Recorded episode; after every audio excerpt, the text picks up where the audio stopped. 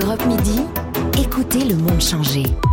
Patrick Cohen. Bonjour professeur Didier Houssin. Bonjour. Président du comité d'urgence Covid de, de l'OMS, membre de l'Académie de médecine, vous avez été chirurgien, chef de service à l'hôpital Cochin, directeur général de la santé pendant six ans, de 2005 à 2011. Vous étiez en première ligne lors de la pandémie de H1N1 en 2009 qui avait laissé des millions de vaccins et des centaines de millions de masques inutilisés. On vous l'avait vivement reproché mais vous n'avez cessé d'agir et de plaider pour la prévention contre l'oubli des crises épidémiques, ce que vous faites dans ce nouvel ouvrage, L'ouragan sanitaire chez Odile Jacob, comment sortir de la pandémie du Covid et préparer l'avenir. Cette fois au moins, on ne risque pas d'oublier bah, Il y a plus de chances d'être entendu là, parce qu'effectivement, l'impact est tel du point de vue sanitaire, mais aussi social, économique, et puis on n'est pas au bout de l'affaire, que effectivement, euh, il y a plus de chances d'être entendu et que dans l'avenir, on se prépare mieux à ce type de risque. L'oubli et le déni aussi, parce que vous rappelez que les sénateurs de la commission d'enquête sur la grippe H1N1 ont accusé euh,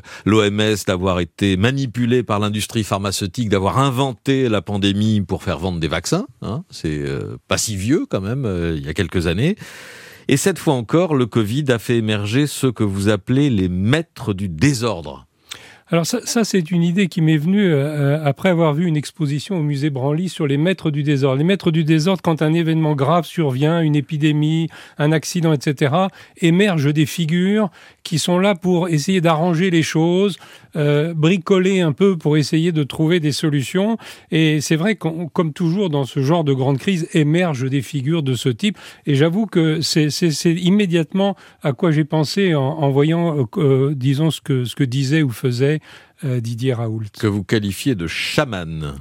Oui, c'est un peu. Je pense qu'au fond, il avait l'intention de soigner, il a l'intention de soigner, mais au prix d'un certain nombre, je dirais, d'ajustements, d'arrangements, y compris avec les règles habituelles de la, de la recherche clinique. Ça m'a étonné, mais je, pense qu'au fond, il devait y avoir un désir de soigner. C'est le désir du chaman. Hein.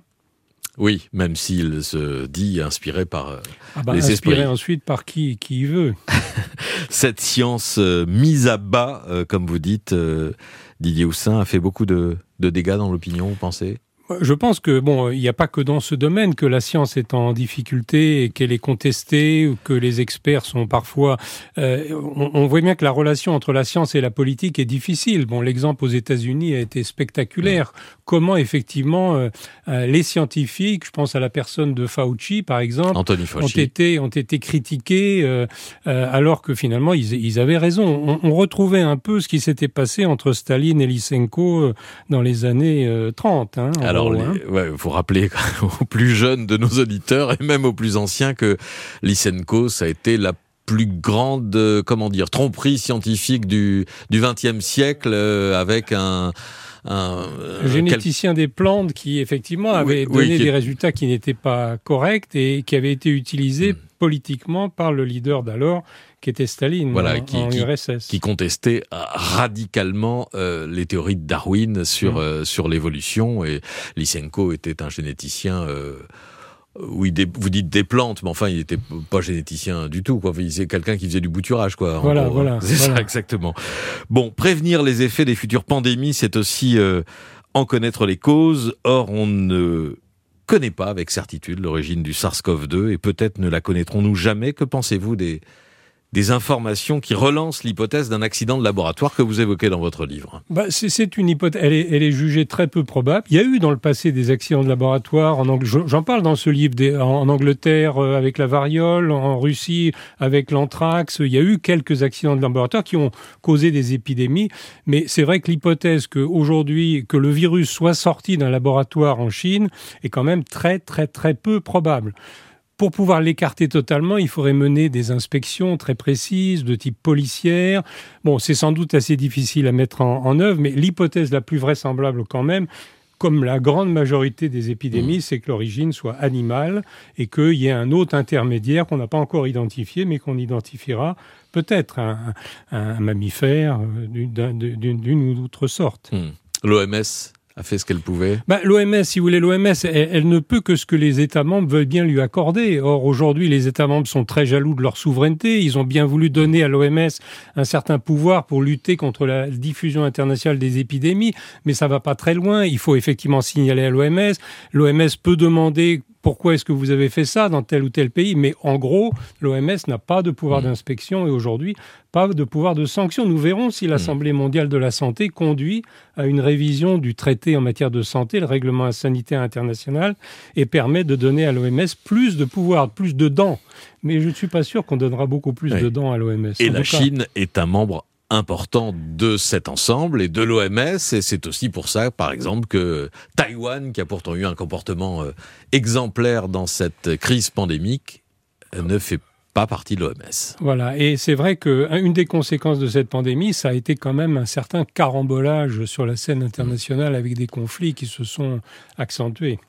Les erreurs commises lors de la gestion de crise, vous les passez en revue. Bon, on ne cesse de les, de les analyser et de les commenter depuis euh, un peu plus d'un an, comme par exemple les revirements ou les hésitations sur le, le port du masque en population générale, que vous présentez, euh, Didier Houssin, euh, comme une évidence dans votre livre, mais qui n'est n'était pas plus pour la France que pour l'OMS euh, oui, alors, aussi à, ce moment-là. Ça a été une évidence pour le, les responsables politiques et les responsables de santé publique au moment de la grippe aviaire en 2005. C'est pourquoi on avait constitué un stock de près mm. de 2 milliards de, de masques. Parce qu'on se disait bien que si survenait la transmission d'un agent respiratoire, eh bien, les gens voudraient, les professionnels voudraient porter un masque pour réduire le risque.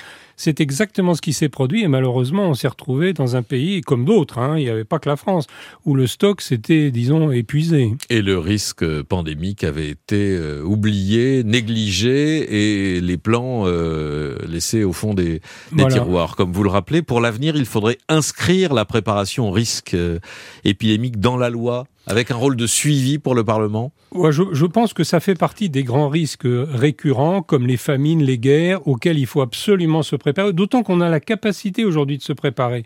On a des moyens techniques, euh, scientifiques, enfin on peut faire quelque chose, et donc il faut mettre ça en haut de la liste des risques qui peuvent survenir. Demain peut sortir un virus grippal pandémique, hein. rien ne l'interdit. Hein. Ah, vous voulez nous gâcher je veux pas vous faire peur, parce que d'autant plus que la situation s'éclaircit un peu en France. Oui mais pas partout dans le monde. Oui, hein. mais quand même, enfin, on a ouvert le journal tout à l'heure avec ces, ces modélisations Pasteur qui nous promettent un été tranquille, c'est quand même formidable, non? Espérons, espérons. Ah oui, Vous n'allez pas plus, plus avant. Je, je, suis quand même inquiet de ce qui se passe dans le sous-continent indien. Euh, c'est la course entre les variants, les vaccins, les hmm. comportements. L'affaire n'est pas jouée, mais c'est vrai qu'il se dessine une éclaircie euh, en Europe. Tant mieux. Bon, ce qui est agréable et original dans votre livre, c'est l'abondance de vos références littéraires. Alors, euh, bon, j'en ai relevé quelques-unes comme ça au fil de la lecture. Proust euh, pour l'état de la France il y a un an, aux abords de l'été. La prudence inquiète et ravie de la baigneuse entre deux lames.